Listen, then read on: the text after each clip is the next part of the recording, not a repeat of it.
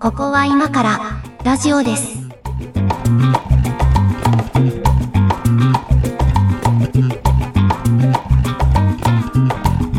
ここは今からラジオです。お相手は上書きです。猫屋敷です今。日もよろしくお願いします。お願いします。えっ、と、我々の収録日時点での時空で、あの、やっと2月に入りまして、やっとありましたね。あの、えー大巻きを頬張ったばかりですね。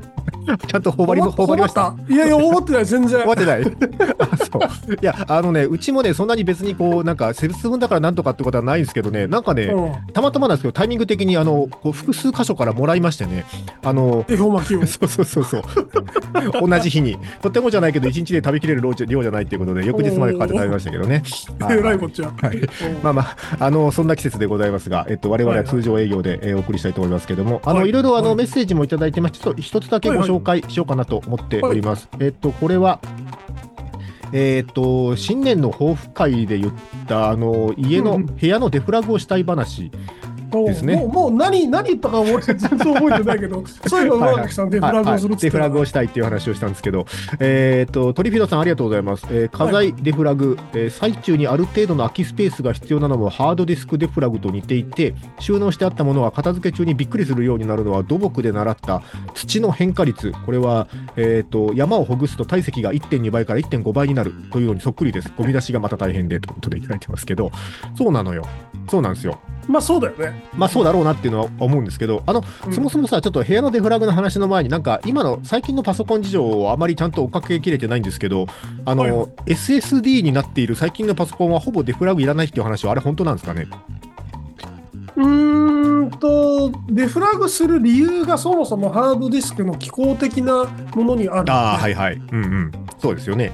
その理屈で言うと、うえっと、メモリがベースだと別にいらないよねっていうのは正しいんですけど、うんうん。正しいんですけど、どうなんでしょうね。なんかその断片化みたいなことはやっぱり起こっうんうん。て、そのハードディスクほどではないけど、断片化するとちょっとアクセスが遅くなるんじゃないかと推察するんですけど、そんなことないんですかね？ちょっと詳しい人が教えてほしいな。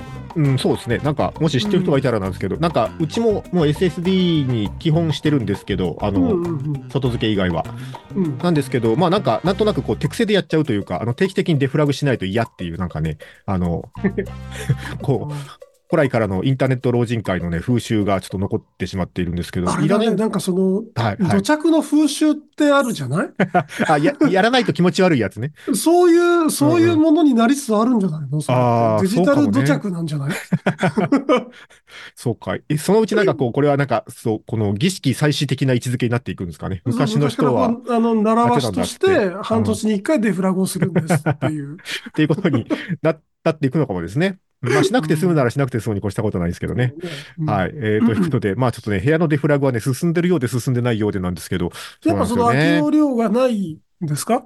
空き容量っていうか、だからそんな作業スペースなわけですから、これ一回こう全部出すっていうことのためにさ、あの、スペースを空けなきゃいけないみたいな、こうなんかね、玉突きになっていくのでね、ね。ちょっあの、こんまりが言ってたので、あの、い一箇所ずつやれと。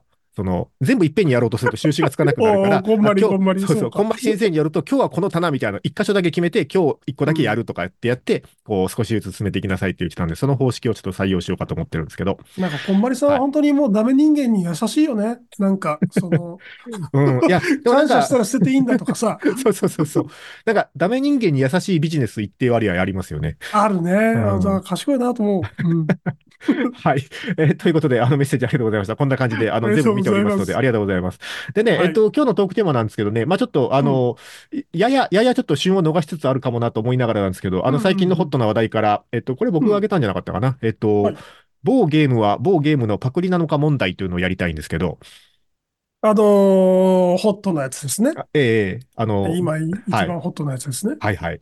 はい。あまあ、あどの、最近ゲームのはいは話してなかったんで、それも含めて、あーまあ確かにそうですね話をしていきましょうかね。どっちもあの、イニシャル P のやつですね。どっちも、あ、そういえばそうだね。そうそう。あの P、P ワールドが P モンスターをパクってるのか問題なんですけど。で僕、あの、えっと、はい立場的、立場的っていうか、その、僕の見方的には、はいはいうんあの、えっと、そこまでその、なんだろうな、悪い気持ちで、その寄せてるわけじゃないと思っていたんですけど、あ、隠し犯ではないっていうこと？まあ、隠し、だからその、に、にしてれば売れるだろうみたいな、うんうん。安易な感じではないと思っていたんですけど、ああ、まあ、そそんなことであんなに売れないよねとも思うしうね。ん、ね。うん。ただ、どっちも頭文字が P だって今聞いて、あれって思っ たのは、確か。それはたまたまじゃないかっていう気もするけどね。うん。うん、まあまあ、めちゃくちゃ売れてて、あの、らしいですね。うん、なんか、ユーザーが1900万、累計ですけけどね。なんかサ、サーバーがえらいことになってるっていう話も聞きましたけど。あれ、あの、そうなんですよ。3000円しか取ってないゲームで、うんうん。あの、買い切りですね月の、つそうそうそう、月のランニング運営のサーバーコストだけで7000万って書いてあって、とんでもねえな。うんだから、え、100億ぐらいでうんやると、そんなに運営できなくないっていう気持ち？そうね。いや、だからなんか月額課金制なのかなと思ったらそうではないんですね、あれは。まあ、多分、その、えっと、いかなることがあっても落ちないような符号的な構成に今してるんだと思うんですよ。まあ、初動ではあはあは。あ落ちるっていうのは、その、まあ、話題にはなりますけど、まあね。まあね。機械損失なんで、うんうん。まあ、それはそうかなと思ってて、ただまあ、やんなくなる人もいることを考えると、まあ、そこまで符号的に、な、最初符号的に作ったものを、こう、だんだうんうんん、こう、最適化していくみたいなことなんだと思うんですけど、まあ、でもうんうんうん7000万ってすごいよね。すごいっすね。う。うんいや、なんかそのゲームのパクリ問題みたいなやつは定期的に話題になるじゃないですか。その、なんか、どっからが、まあねどっからがパクリなんだろうなみたいな、その、なんていうのかな。じゃあ、その世の中に、えー、縦スクロールシューティングゲームとか死ぬほどあるわけじゃないですか。はいはいはい。なんかコマンド選択型単性 RPG とかも死ぬほどあるわけじゃないですか。だからそういうなんかこうゲームシステムみたいなものはもはやパクリの対象にはならないですよね。なんかまあ、そう、そうなのよ。なんかうそ、そのポケモンだってさ、うん。あれメガテンじゃん？もともとうん、まあまあ、もともとはね。うん、まあなんかそうゲームシステムという意味ではそうかもしれない。うん。うん、そう、そうなんですよ。だからまうんあそこを言い出すと、多分もうどんなゲームもパクリの系譜に組み入れられてしまって、もう、なんだろうね、テトリスぐらいじゃない？うん、そう。始祖、始祖と呼ばれる作品しか残らなくなっちゃうので、うん。なんなんかそれかキャラ、ナンセンスだなっていう。キャラクターデザインがやたら似せてきてるとかね、ネーミングもほぼ近いとかなんかなってくるとちょっと危ないのかなと思うけど。もともとですね、その、この会社さ？んうん。の前作からして、はあえっと、スイッチのゼルダの、そはあの、はルルックにすげえ寄ってるわけ。あ。はあ、あ、それは P ワールドの会社ですね。そうです、そうですは。あ、はあはあ、なるほど。P ワールドの会社さん、まあ、ポケットペアさんですね。全然伏せる意味がないんですけどうん伏、せる気がなくなってきた。あうんのーそう。もともと、その、この前に出した、なんかその、マイクラとなんかいろんなシミュレーターを組み合わせたようなゲームがあったんですけど、はいはいはい。まあ、これはあの、見た目ほぼゼルダで、うん。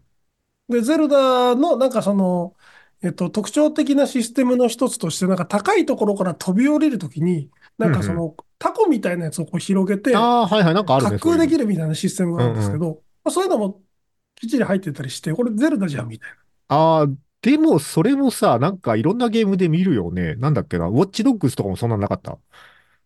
ウォッチドックスの方は後かな。の方が後かな。うん。うん。結構あの、な、ないとは言わないけど、久しぶりにこう、えっと、すごく便利な。うんうん。そもそもこれって 3D のゲームじゃなくて成立しないシステムなんで、多分 3D ゲーム以降なんですけど、はあはあはだからそういう、うーその、パラセールって言わ、言われるもあ。の。はいはいはい。えっと、パラセールシステムの走りは多分ゼルなんじゃ、だ、なんじゃないかなと思うんですけど、まず原神とか、うんえっと、ああ、ささっきの、原神とかねあ。の、前作のゲームとか、まあ、いろんなとこで、えっと、こすられていて、まあ、それとは別に怒られはしないんで、多分、そういうことではないと思うんですよ。まあでも、まあそうね。でもそんなのは、イニシエのゲームで言ったらさ、その、うんえっと、2D のゲームでも、例えば、えっと、マリオのさ、タヌキマリオとかはさ、こう一回飛んだ後うん滑空するみたいなことがアクションとしてはできるわけじゃないですか。うんうんなんか、そこら辺に着想を得てないとも言えないよね、ゼルダもね。まあ同じ会社だからいいんだろうけど。だから、どちらかというと、この操作法、ユーザーインターフェースの方は、うんうん。えっと、結構、特許とか、バリバリバチバチに取ってて、厳はいしいんですけど、ゲームのアイディアとかうん。は、なかなか難しいんじゃないかな。うん。うんまなんていうのかな、こう、そのパクリ問題はインターネットの世界では、まあいろんな、こう、課題があるとは思うんだが、うん思うんだが、とはいえ、なんつうかこう、そういうちょ、ちょっとこうゲームシステムを、アイデアをいただいているとか、なんかそのパクリと呼べるか呼べないかぐらいのラインを攻めるゲームが大ヒットすることですね。やっぱこうゲームユーザー自体の数が、裾野が増えるとか、なんか業界にとってのプラスもないこともないわけじゃないですか。まあそうだね。なんかね、その辺のさじ加減がすごい難しいなと思ってて、あんまりここガチガチに守りすぎて、こうなんか、うんこう後から出てきた似たようなやつは全部潰すみたいなムーブをされるのも、結局それなんか業界の萎縮につながるというか、そんな感じもするんですよね。まあ、あの、大抵のそのパクリゲーは、うん。まあ世の中に100万本ぐらいあるパクリゲーは、オリジナルより質が低いんですよ。まあまあ大抵は大抵はそうなるよね。その、考えて考えて考え抜かれた末にできたシステムっていうことを理解しないままうん、肖像だけパクっても、はいはいはい。あの、全然、その、芯食ってないゲームになる。うん、のでそりゃそうだ。うん。あの、大体駆逐されるんですよね。はいはい、そうでしょうね。うん。だからまあ、そういう事情作用というか、うんうんあの、あるんじゃない？うん。うん。いやなんかほら、その、最近すごい思うのは、こう、中学生とかさ、あの、うんどんなゲームやってんのかたまに聞いたりするんだけど、その、なんか結構もう本当に手軽に遊べるスマホゲームみたいな、まあ言ったらこうはいはいゲームの完成度とか、そのクオリティで言うと全然高くないものでも遊んでいる層も一定数いるじゃないですか。だからそそのジャンルはそのジャンルで一個成立はしていて、で、そのコンソールゲームとかで結構マシンパワーを食うような、あの結構グラフィックとかストーリーもこだわってるようなゲームまでこうなんかそこはちゃんとヒエラルキーがあるというか、でもそのう裾野の方すごい大事じゃないですか。なんていうか。大事ですね。うんうんそこがないことには支えきらないというか。うんうんうんだから、こう、ある程度のこうパクリ、パクリという言葉が多分悪いんだろうけど、そのうんアイデアの流用みたいなことが、その質の悪いゲームとして量産されることも、そんなにこうマイナス面ばかりではないのではという気がするんですけど。うーん、まあ、まマイナスは間違いがあるんですけど、うんうん例えばそのハイパーカジュアルなジャンル。ほど顕著で、はいはい。本当にクソゲーが量産される。あの、ちょっと最近の例でスイカゲームの量産事件ってやっぱああ、はいはいはい。スイカゲームね。うん、話題になってたね。あれ、あの、ね、あの、ゲーム内容的にはすごいシンプルなものなので、うんうんその、ね、乱造しやすいですよね。うん。いや、なんかね、うんでも不思議だなと思うのは、その、確かにこう見てるとね、クソゲーだなと思うの。そのやってるのを見ると。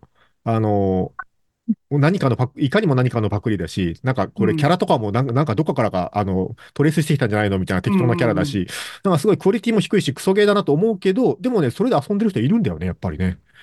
いるよね。いるんだよ。うなんか不思議だなと思う、あれは。もうちょっと、あと100円とか200円出せばもうちょっと楽しいやつあるぜって思うけどね。あれ、そういう人って、あの、そういう人の中から、例えばゲーマーになる人が、進化する人が出てくるとするじゃない。ああ、まあたそういう人の中からね。うんで、うん。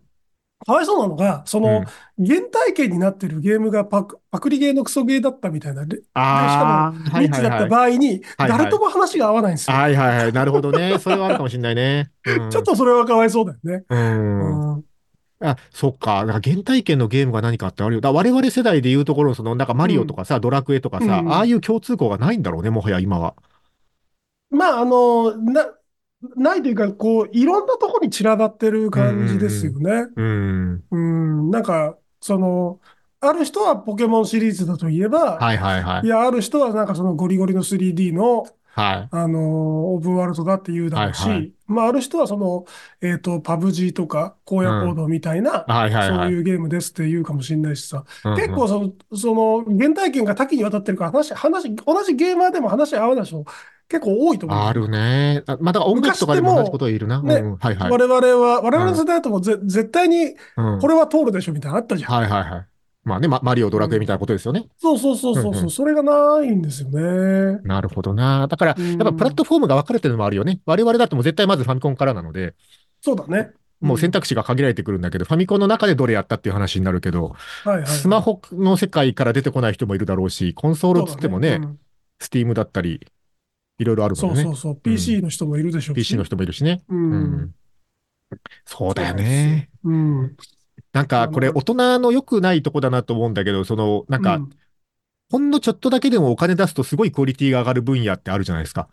なんか、無料でも遊べるものはあるけど、例えばうん1000円とか2000円出すと、あの、結構その無料とは比べ物にならないクオリティのものが手に入るっていうジャンルのものには、あの、迷いなく課金するようになるじゃないですか、おじさんになると。そう、そうだね。うん。なんかそこを知っちゃうと、なんかその無料ゲームとかでもはや遊ぶ気がしないんですけど、なんか広告いちいち見てさ、そうそうそうそうそう、そうなのよ。なんかワン1ステージごとにみたいな。1ステージ終わるごとにさ、なんか30秒ぐらい広告見させられて、コインを貯めて、コインの回数だけ遊びますみたいなさ、何その鬱陶しいシステムみたいな。ねああ、であれややる人いるもんね。いるんだよね。いるんですよそうなんですよ。うん。いや、だからもうなんか、それはこうお金があるとかないとかじゃなくてさ、そのもうなんか、信念として絶対に課金したくない勢がいるじゃないですか。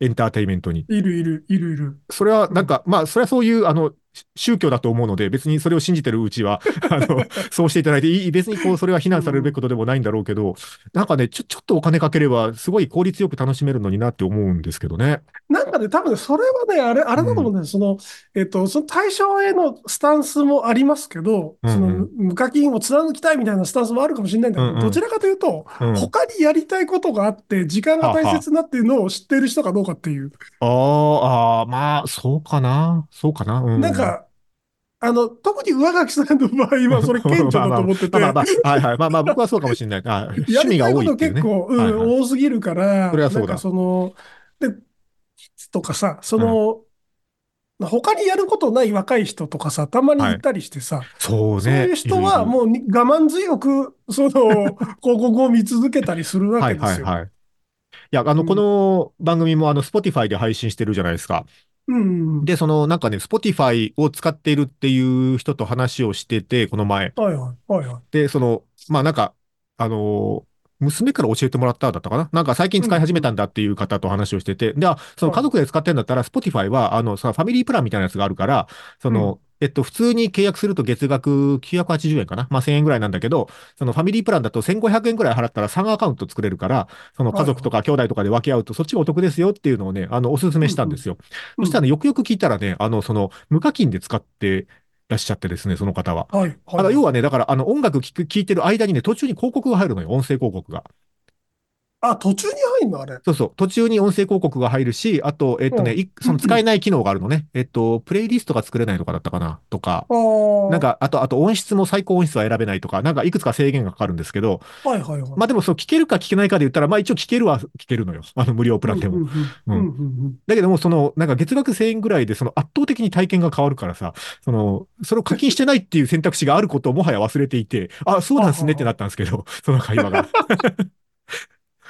あ、そっか、解禁しないっていう選択肢もあるんだっていうのにね、はたと気づかされたというナナか。チュラル課金税。まあ、例えば、あの、アアップルコンピュータさんのはいはい。携帯電話を使うときに、必ず iCloud あはいはいはい。をはい。作るもんだと思ってるんですけど、うん、あれ作らないでまあうん運用できるんですかね？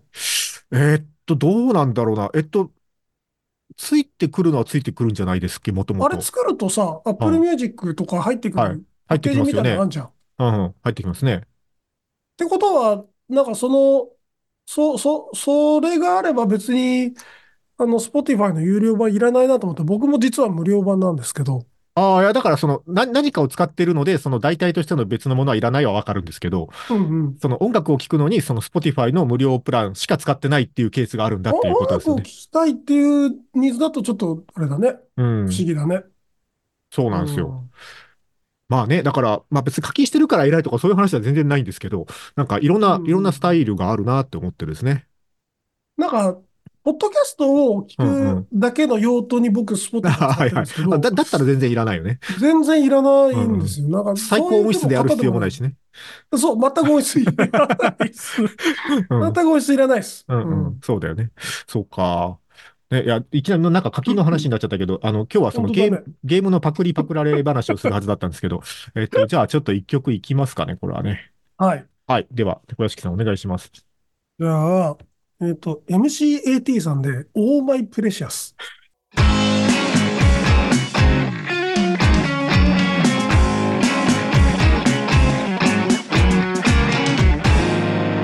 ここは今からラジオです。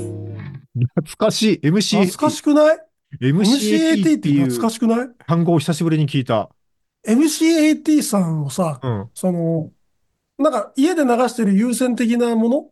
はいはい。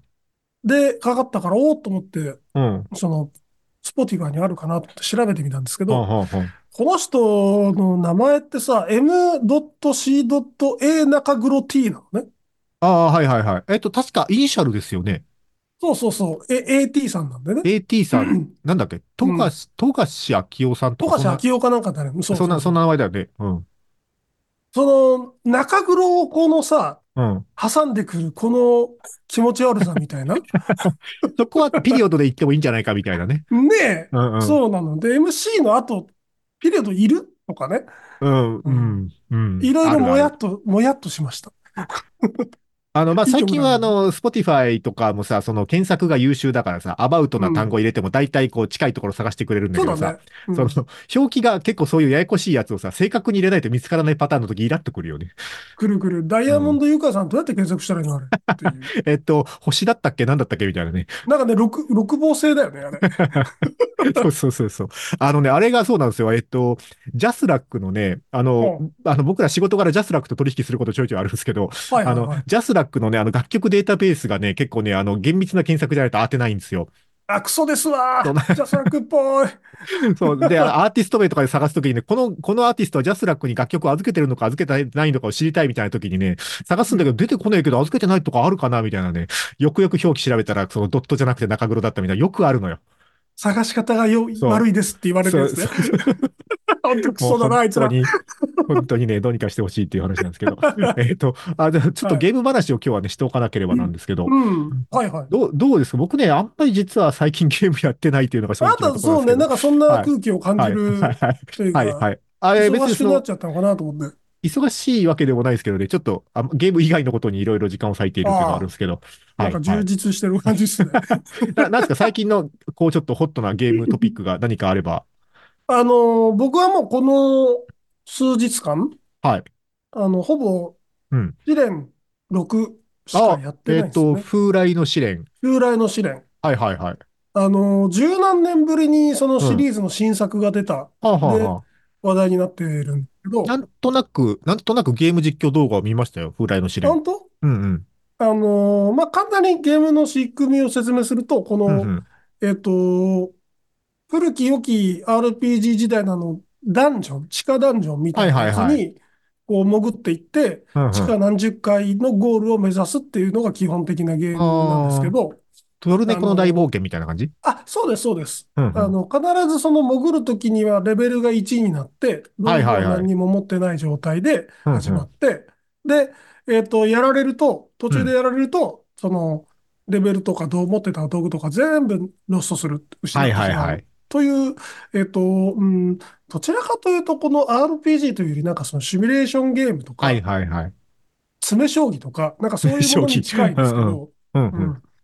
これをですね、僕昔やってて、はいはい。昔やってて、最近はなんかいろんな新システムが、うん。あの追加されてよくわかんなくなってやってなかったんですけど、うんうん。あの、久々にやってみるかと思って買ってみたら、なんか昔に、こう、リバイバルみたいな感じ、昔の感じに戻っていて、うんうん。非常にやりがいがあってですね。えー、その昔の感じに戻っててっていうのはどういう、どういうところが昔っぽいんですか？えっと、うん。なんかその、味方、自分が有利になるような、なんか、ずる要素があんまなくて、うんうん。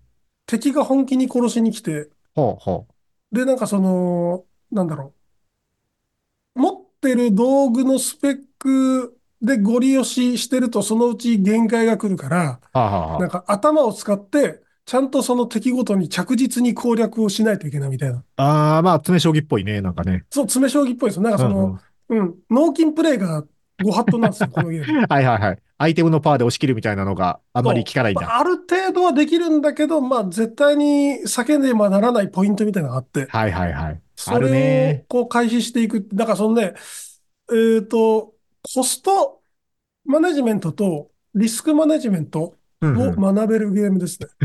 ああ、なるほどね。うん。コスト、リソースマネジメントな。うんあまあ、持ってるその、持てるアイテムの量も決まってて、あ。うんうん。えっと、で、まあ、クリアしたり、しあ、クリアしたら持って帰れるんだけど、死んじゃったら何もなくなるし、うんうん。あの、今使わないと生存できないよね。どうするみたいな状況ああ、そういうのもあるんだ。常に作られるわけよ。はいはいはい。だからそこでそのどんだけリスクを取って、あの、より良いアイテムをゲットしたり、先に進んだりみたいなことを、こう、どういうバランスでやるのかなみたいなことをずはいはいはいっとやり続けるっていう。へえ、結構でもそれ時間解ける系じゃない？そのゲームは。むちゃくちゃ時間解けるし、いつの間にか腰が痛くなってるんだよね。もう本当ね、本当腰は大事にした方がいいですよ。本当本当にねいや、。本当に。ねもうもあの、なん、一、一回、あ、ちゃんとクリアするだけで3、4時間でクリアできちゃうんですけど、あ、そうなの？そんなもんなんだ。うーん。まあ、ちゃちゃんとあのコツをつかめてるから、大体全容が分かれば、はいはい。そのくらいでクリアできるんですけど、まあもうそれをだから何周もしてるんですよ。ああ、何周もする感じのゲームなんだ。何十周もするんですよ、これ。へえ。すげえな。まあでも、そうい昨日うこう、はうんなんかもうついに夢に出てきましたね。あ、でもなんか、やり続けすぎて。ちょっとわかるな、でもその感じは。うん。うーん。なんかでもそういうゲームってさ、そのなんか、あの、全然合わない人もいるよね。そういうゲームすごい好きな人もいるけあー合わど、ない人いると思う。全然、うんそれこそ脳筋プレイの方が好きな人いるよね。いる。だから、うーんと、三国無双とか好きな人は絶対やんない方がいいと思 とにかくバッサバッサ切りまくって敵をなぎ倒していくのが好きな人もいるもんね。う。スタイリッシュなところが一切ないので。うん。うん。そうそう。あの、ファイナルファンタジーはやるけど、ファイナルファンタジータクセックスはやらないっていうやついたもんね。ああ、そういうことですよ。うん そういうことなんですよ。強い相手持ってれば、みたいなね。なんでこれで死ぬんだよってすごい文句言っちゃう。そうそう。いや、お前が低いところにいるからだよ、みたいな。そうそうそうそう。うんそうそう、そうか。え、風来の試練ね。なんか、全然過去作もやったことがないので、ちょっとあんまりピンときてないですけど、あすごい話題になってるなと思って。全然過去作関係ないです。俺もだからもう全然覚えてないし、関係なくやれる系なんだね。関係なくやれます。だからなんか多分なんだけど、これ上垣さん向いてるし、やんない方がいいんですよ。そうなのよ。向いてるゲームはね、やんない方がいいのよ。時間解けちゃうん本当に、でね。むちゃくちゃ時間溶かししますよ、これ。いや、なんかね、最近ちょっと他のこともいろいろちょっと手出してることもあって、ゲームする時間をがほとんどないというか、あんまやってないんだけど、うなんかその、こうや、やるとのめり込むの分かってるから、その時間解ける系じゃないやつで何があるかなと思って、Steam のライブラリーをね、この前見てたの。はいはい。その、はいなんか、またこう番組でゲームの話そのうちするかなと思って。うんうんうんうんで、えっと、その、なんか、こう、短い時間でちょこっと遊べる系のゲームを何か買っていないだろうかと思って。はいで、いろいろセールとかで買って、まだ起動もしてないゲームとかもいろいろあったから、あの、見てたらね、あの、まあ、ちょっと昔やってたんだけど、ユーロトラックシミュレーターというゲームがあってですね、はいはい。ただトラックを運転するだけのゲームなんですけど、鈍いなぁ。うんあの、、これね、だから、あの、長い、長い経路のやつもあるんだけど、短いやつはね、本当にこう、15分とかで終わるから、うん。すごいこう、あの、細切れの時間で遊ぶのにいいなと思ってて、あの、うんまあ、もう本当にタイトルの通りなんだけど、ただのヨーロッパの風景をね、あの、見ながら、あの、定められた荷物を定められたところへ運ぶだけなんですけど、はいはい。なんかね、ああいうこう、なんかあまり気を使わない、あの、疲れないゲームはすごいいいですね。なんかねただ景色眺めながら運転するみたいなね。あ、そう。なんか、お疲れですね。そうなのかな。うん、まあまあ、こういうゲームをやってるっていうところはちょっとお疲れなのかもしれないですね。あの、30分、最長で30分っていうゲームがあって、うんうん。あの、ヴァンパイアサバイバーって言うんですけど、ああ、なんかタイトル聞いたことある。聞いたことありますよね。多分ね、うんうん去年だか一昨年だかめっちゃ流行ったインディーなんですよ。だから安く売ってると思うんですけど、なんか見た目割とレトロな感じのゲームじゃないですかめっちゃレトロ、あの、ドットゲーです。ですよね。うんうん。で、えっと、操作がそもそもうんうん十字キーしか、そのイン、インゲーム、動いてるときは十字キーしか使えないんですよ。ああ、そうなの？うん。左手だけで操作できる。ええうん。あのーなんか、四方八方から敵がやってくるんですけど、うんうん主人公からなんか、弾だか、無知だか、うん剣だか、なんかそういう攻撃が自動的に周りに出るんですね。ほうほう。だからその攻撃が出るところ、出て、かつ敵に当たるところに主人公を移動させて敵を倒す。あ、そうなんだ。うん。で、なんか経験値をいっぱい手に入れてレベルアップして、そのレベルアップの種類をなんか3択とかから選べて、ほうほう。それによってこう、なんていうのかなその、あの、強めの、強めの装備に切り替えながら進めていくみたいな、そういうゲームで、で、30分経つと、うんなんか強制的に死神みたいなやつが出てきて、えっと、殺されて終わるので、絶対に30分以上ならないですよ。そうなんだ。あ、短い時間で遊ぶのにおすすめゲームすげえおすすめです。そえー、ンパイアサバイバーね。あ、なんか、で、あの、僕乗り遅れてやってみたんですけど、めちゃくちゃ面白い。ええそうなんだ。そうなんだよね。だからそのドットゲーみたいなさ、見た目でも、そグラフィックの綺麗さと面白さ何にも関係ないなって思うよね。何も関係ないね。何も関係ない。なんかあの、だから正月に、うん。なんかセールやってたんで、スパイダーマンのはい。プレステ5のやつを買ってみたの。スパイダーマンのプレステ5。はいはいはい。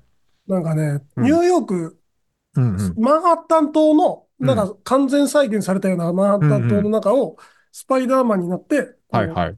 ビュンビュン飛び回れるみたいな、あれ結構 3D ゴリゴリのグラフィックのやつですよねゴ。リゴリだし、なんかプレイステーション5の能力を余すことなく使いましたみたいな、そういう触れ込みの、あの、ベンチマークソフトなんですけど、ベンチマークソフトなんだ。うん、うん。まあ、すごい綺麗なわけ。うん、うん。なんだけど、まあ、そのゲーム体験としては普通のオープンワールドっていうか、ああ、まあまあ、そうね。なんか、まあ、ゼルダには勝ててないんですよ。ああ、そこれこれは完全に個人の感想ですけど、はいはい。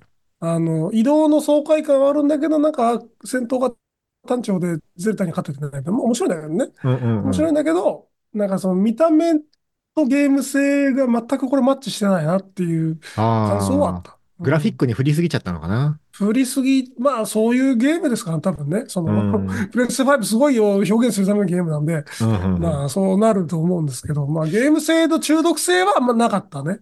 そうなのよね。うん。ううんん。あの、全然ね、またちょっとさっき言ったことと矛盾はするんだけど、あの、うん無料のスマホゲーでね、すごい、あの、はいはい。一時期ハマってたゲームがあって、えっとね、うんこれ正式なタイトルは何て言うんだ、これ。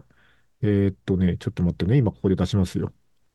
えーっとね、1 or 3っていう、ワンは3。まあ、パズルゲームなんだけど、はいはい。1 or 3って書くんですけど、1 or 3っていう、で、これね、なんかね、ツイッターでね、違う、X だ。X でね、あの、ちょっとバズってた。めんどくせえな、もう。あの、うん。あの、ちょっとだけバズったら作者の方が、その、作ったんだけど、あの、こう、みんな遊んでみてくださいみたいな、自分でこうはい発信されてて、で、それ遊んだ人が、あ、これすごい面白いみたいなことを結構ツリーで、あの、言ってるのを見て、あ、無料ゲームだし、なんかちょっと試しにやってみるかなと思って落としてみたらね、これね、めちゃくちゃシンプルだけど、あの、めちゃくちゃ中毒性あるというか、えー、これあのーまあちょっと言葉で説明するの難しいんで、これ遊んでみてくださいでしかないんだけど、うんうんうんまあ簡単に言うとね、数字の書いた、たあの、ぷよぷよみたいなのが落ちてくるの。落ち物ゲーなんですよ。はいはい。で、あの、落ちてきたその数字のやつを組み合わせて、例えば、えっと、1が3つ落ちてきたら、縦横斜めどれでもつなげれば、その3になるじゃないですか。うんうん。で、その3か、要は1か3がつく数字、えっと、1か3か10か30か100か300かみたいな感じで、あの、うんそその塊にすると、あの、3つの塊、3つじゃなくてもいいんだけど、合計でその数字になるやつを1個にできるんですよ。意味、意味わかりまますかね？そうそう。だから、例えば、うんうんうん3331で10にしてもいいんですよ。す。あーどそう。で、10が3つあったら30も作れるわけですよ。はい。で、30が3つと10があったら100が作れるわけですよ。あー、1、あ、1、10、100、300、あ、100か、う3、30、300そうそうそう。のパネルしかなくて、そそうそうそう。のいずれかになるように組み合わせれば、それになるよっていう。そうそうそう。で、最初は小さい数字から落ちてくるんだけど、だんだんこう大きい数字の塊が増えてくると、大きい数字のやつもいきなり300とかも落ちてくるようになるんだけど、はいはいはい。それでこうなんか1万とか、あの3万とかの塊まで作っていくんですよ。はいはいはい。あー、なるほどね。そうそうそうだからこれが、えっと、だから111133とかでもいいんですよ。う。はいはいはいはい。とかっていうのを縦横斜めにつながるようにこう配置していって、こう落としながら、あのーこう、まあ、なんてテトリスみたいに積み上がっていくので、積み上がりきらないようにこう、組んでいくっていうだけの、ただそれだけのゲームなんですけど、ゲームバランスがすげえ考えられてて、これね、めっちゃ何,、えー何時間もやっちゃう感じ。なので、まあ、はは。無料ゲームでも面白いのあるよねって思いますね、そういう意味でいやなんかこういうの考える仕事したいけど、こういうの考えるす、うん。なんか、ってさ、すごい変な脳みその筋肉使いそうじゃない？筋肉じゃないけど。あの、ほら、うん。なんか、オープンワールドとかの方がかえってさ、もうなんかその 3D グラフィックで表現できるっていう前提があるし、ある程度自由度も高いし、じゃあ例えばそのシナリオを考えましょうとかさ、その戦闘のシステムを考えましょうとか、その考えることの枠組みがある程度あるから、まだそれは考えようがあるかなと思うんだけど、こういうなんかパズルゲームみたいなもののそのゲームシステム考えるのってさ、どんな脳みそがいるんだろうなと思って。なんか1と3なんかだな、みたいな。数学者の手遊びって感じすそうるよね。そうそうそう。1と3だなみたいな、こんなこと思いつく人は、ん何し、何考えてんだろうなってすごい思うんですよね。ねえ、うんいやー、怖ー。だこ こっち、こっちの方にすごいどっちかというと凄みを感じる感じがしますね。いや、これはすごいですよ。う。ん。そうそう。最近やってたゲームで言うとこんなのですかね。なんか、あれだな、賢そうなゲームやってんな。いや、いや別にそんなことな 何も考えないですよ。あこんなのってさ、ほら、あの、なんだっけ、マインスイーパーとかもそうだけどさ、あの、うん最初は考えながらこれ足していくつだっけとかってやるんだけど、そのうちさ、もうなんかパターンが見えてくるじゃない ?10 になる組み合わせとかさ、そうね。300になる組み合わせとかもうなんか決まってくるから、なんか、あとはもうなんか、ねそうそうそう、手が勝手に動くようになるから、あとはもうスピード勝負なわけですよ。そうそうそう。俺な、なんか、ジャンル的にはおかんゲーだよね。おかんげああ、おはいはいはい。ハマるゲームはいはいはいだよね。テトリスも昔そうだったもんね。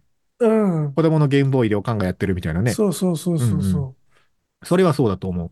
ツーキーパーとかさ、うん、ああ、そうね。スリーマッチタイプ。うん。基本的に僕あのスマホであんまりゲームしないんだけど、うんうん。でもそのテトリス的なそのなんか本当にこう5分だけなんか待ち時間あるみたいな、でも別にそのなんかこう仕事のメール開きたいとかではないみたいなモードの時にさ、ちょっとだけ暇つぶししたい用途向けのこういうやつがね、なんか1個ぐらいスマホの中に欲しいニーズはあるんですよ。そっかう。ん、なんか、そういう時に空を眺めたりしない？どうした？疲れてるんですか？いや、違う違う違う違う。逆よ、逆。逆？あのー多分こういうもので時間埋めたい人ってさ、いや、昔うん俺も多分そうだったのよ。うんうん。あの、それこそあの、うん今日のテーマになってるはいさ、そのはいはい。パクリゲーの一つで、はいえっと、さっき話に出した試練の、はいはい。えっと、携帯版のパクリゲーみたいなやつがあって、ほうほで、それをずっとやってたわけ。うんうんなんならもうなんか、そのスーパーで買い物の合間とかやってたわけ。う。買い物の合間にはしない方がいいんじゃないの？うん。とか、だからもう、一瞬の隙を見つけてはやるってはい。さ、なんかはい、その時の自分の状況を考えたらなんかすごい忙しかったし、なんうか、ん。なんだろうな、こう、空き時間の使い方がわかんない人だったかなって、ああ、まあね。振り返って思うんですよ。で、うん。その、今は結構その、そんなに時間に追われてない生活なので、うんうんなんか、今日なんか雪がめっちゃ降ってるんですけど、はいはいはい。あの、雪を眺めたりしてる。なんかいいな、そういうの。行き急いでない感じがすごいいいな、そういうの。雪を眺めながらコーヒーを飲んでいる。いやー、だ、ダメなんだよね、そういうのね。やっぱ、あこう、植えちゃうんだ、やっぱこう。あ基本、基本せっかちなんでしょうけどね。あの、えっと、だから、こう、RSS リーダーみたいなやつも一応入れてて、はいはいその、はいはいえっと、購読してるフィードの、そのなんか、後で読むタグをつけたやつのリストとかを作ってるから、まあそういうの読んだりするんだけど、ニュースとか、なんか、はいはい。こうブログとか読んだりするんだけど、なんか文字見たくないけど、なんか、暇みたいな時あるわけですよ。そういう時にね、なんか、だからやっぱ手動かしたいというかね。うん。あ、そう。うわーなんか、ハムスターみたいになってくるね。どうなんだろうな。うずっん。とぐるぐるぐるぐる回さないといけない空を見る、空を見るっていう発想はなかったね。今度見てみよう。うん。お空眺めてみ？はい綺麗だよ空を見上げてみます。はい。じゃあ、ちょっと一曲いきたいと思います。えーっと、そうだな。じゃあ、これにします。ロザリーナで何になりたくて？ここは今からラジオです。ラジオです。じゃあ、エンディングです。今日はゲーム話でしたけども。いやいやー、ーね。でもあのー、ゲームさ、はい。すごいやってるんですけど、うんうん。この、まあ、ここ、ここ2、3年ゲームやる時間がすげえ長くなってきてるわけ。うんうん。え、でも、それは仕事柄とかではなくて？え仕事柄っていう意味だと、前の職場とかの方が、はあはむもろすゲームの宣伝だったから、あ。はいはいそ。の、義務的にゲームをやってたんですよあね。知っとかなきゃいけないみたいな。うん、だからゲームの量はやってた気がするけど、スマホゲーとかもやってたから、うんうん。あの、やってた気がするけど、なんか、このプライベートのゲームの量が圧倒的に最近になって増えて、うんうん。これ、その、これ何が起こるかっていうと、そのはい、余暇の過ごし方の大半がゲームになるんですよ。うんうん。まあまあ、そうなるでしょうね。まあそうなるよね。うんうんで、ふと思うわけ。はい。ゲーム、俺飽きたらどうなるんだろうって。ああ。え、今のところは飽飽き始める兆候はないですか？全くないし、もううん列をなしてるんだけど、ああそのいいことですね後ろに積み上げ列をなはいして。るんだけど、はいいや、ある時さ、突然その、うん。なんだろう、ゲームができない体になったら、俺、あ俺どうやって生きていけばいいんだろうって、あの、コアラってユーカリ食べるじゃん？何の話？コアラユーカリ食べるよね。昔、稲中かなんかで読んだ話なんだけど、うん。はあはコアラ、ユーカリ食べる、ユーカリしか食べないじゃん、むしろ。あ。はい。ユーカリしか食べないよね。でもなんかお腹ずっと壊してんだって、あの人。あなんかそれ聞いたことあるな。うん。うん。で、突然ユーカリが嫌いになっちゃったコアラはどうしたらいいんだろうねっていうくだりが、そのなんか、あ確か稲中だかの中にあって、おうおうユーカリを食べることしか知らない生き物なのに。生き物なのにユーカリ嫌いになっちゃったらどういう気持ちになるんだろうなっていう。それと似た、今だから僕コアラと同じ気持ちなんですよ。ああ、コアラにとってのユーカリがゲームなんですね。うん。これしか知らないんだけどって、その、なんかあでも、そうね。でもそれはさ、その、まあ、そのコンソールからスマホゲーまでいろいろ裾野が広がってるのと同じでさ、うんそのゲーム体験のバリエーションがすごい広がってるじゃない ?VR とかもあるし、今は。まあまあそうね。だからなんかその、人が飽きる曲線があるとしてさ、その人が飽きる曲線が、曲線が落ちる速度よりも早く新しいゲーム体験の方がこう上向きの波を作ってくるから、どんどん押し上げられ続けるんじゃないって気がするけどね。こんなグラフィックは見たことないとか、こんなゲーム構成は見たことないみたいな。うん。あとはなんか多分ボドゲとかそういうなんか、ああ、はいはい。別の方向に行きそうはいはない気がしてるんだけど、ボドゲカードってさ、うんはいはい。友達いないとできないから、いや、それもだからそのうちどうにかなるんじゃないですか？あのほら、もう今 UFO キャッチャーですらバーチャルでできるじゃん。だか確かに。ら、だからその、あれ？あれさ、あれさ、その、うんはいはいはい。バーチャルの UFO キャッチャーさ、あれはいはい何がおもろい？んいやいや、面白いんじゃないの？知らんけど、やったことないけど。やったことないけど、でもあれ実際にクレーンは動いてるんでしょ？画面上で。画面上でね？画面上で実際にクレーンは動いてるでしょ？だから、そのボードゲームも実際にそのコマが動いたり、あのチップが動いたりするけど、あの画面の向こうの、こう、誰かがいるっていうことが多分そのうちできるようになるからさ、友達いなくても大丈夫だよ。大丈夫かな？友達、いや、友達いない、そんな多くないけど、いるから、いるから大丈夫。大丈夫、大丈夫。いるから大丈夫なんだけど、いや、でもね、なんかその、大人だとさ、うん。なんかもう退職でもしない限り人の時間をこう、なんていうの、まあね奪うことって難しいじゃない？うんちょっと遠慮しちゃうよね。今一番難しいんだよね。あそうだねの友達とゲームするっていうのは。はいはいはい。いや、だからまあそ、ね、うんそれはなんかちょっとこう、一番そのテクノロジーが投入されている分野でもあると思うので、新しいゲーム体験が飽きさせるスピードを上回ってくるんじゃないかというか、すでにそうなってんじゃないかっていう感じはするけどな。あと、漫画家の富樫さんが言ってたけど、あの腰を壊すとゲームも何にもできなくなるから。ああ、まあ、そうだけど、一番リスクフィジカルなが、理由だね。そうそうそう、ん一番リスクはあの腰だと思うよ、それ多分。そうだよね。うん。あ、だから空気椅子とかでやればいいじゃん、しばらく。マジ？足腰鍛えながらこうやるみたいな。エアロバイクこぎながらやるとか。いや、もう下手したら集中したまま3時間とか過ぎるわけよ。し、試練とかやってると。絶対無理だって。そっか。まあ、なんかせ、せめて、あの、なんだっけ、あの、こう、大きい、あの、風船みたいなボールに乗ってやるとかさ、あーバランスボール、バランスボールみたいいなやつに乗ってやるとか、うん。そうだね。腰そ腰が一番リスクあると思いますよ。いや、もうなんかね、恐怖に近いわけよ。そのゲームを失ったらどうなるんだみたいな。あの、なんかね、しばらくは、あ、ちょっともうなんか時間もあれだけど、なんか、ついに思い出したから言うと、あの、これ、前の前の回ぐらいで言ったと思うんですけど、あの、正月ね、ちょっとね、あの、昔、もう20年ぐらい前に買ったギターを引っ張り出していろいろこねくり回してたんですよ。で、その、ちょっと修理して、あの、ギターちゃんと鳴るようになったから、もう一回ちゃんと練習してみようかなと思って、なんはか、ギターちょっとね、最近触ってるのちょこちょこ。うんうんうん。で、あの、まあ、いや、これちょっと詳しくはまた別の回で言いますけど、その、はいそうなるとさ、いろいろ周辺デバイスをまた買い足したくなるわけですよ。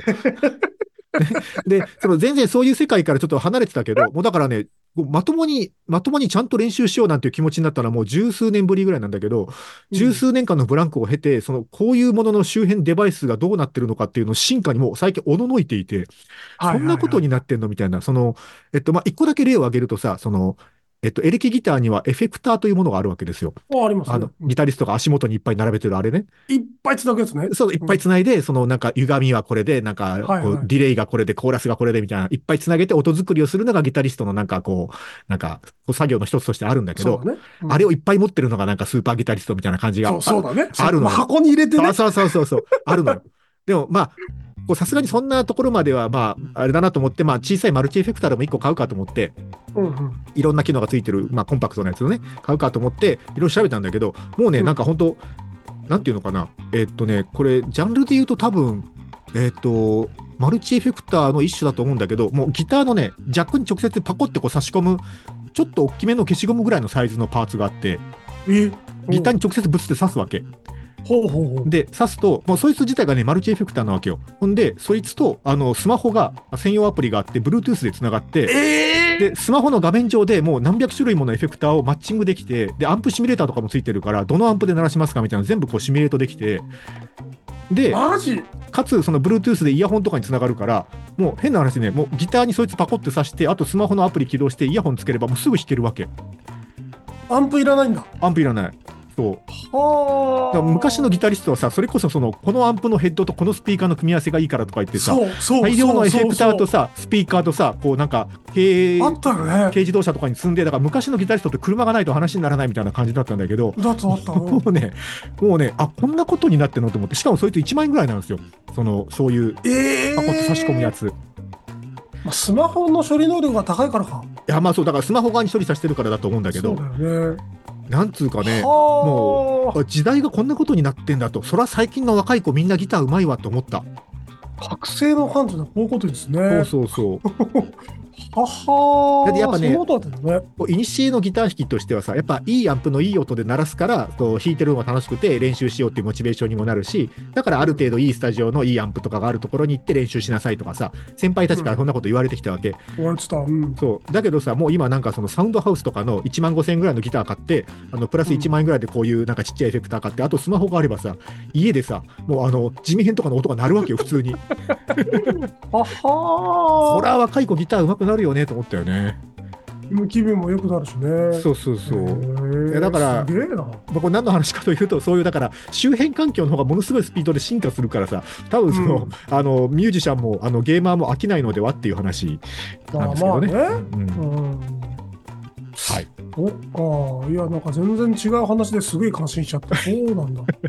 そうそういうのがね、最近楽しいなと思ってるんですけど、はい、ということで、まあなんか最後よくわからん話になりましたけど、えっと、皆さんのゲーム事情もよければぜひ教えてくださいませということで、はい。えっと、番組の公式サイトからメッセージ、あと X のハッシュタグ、えー YouTube へのコメントもお待ちしております。今日もありがとうございました。どうした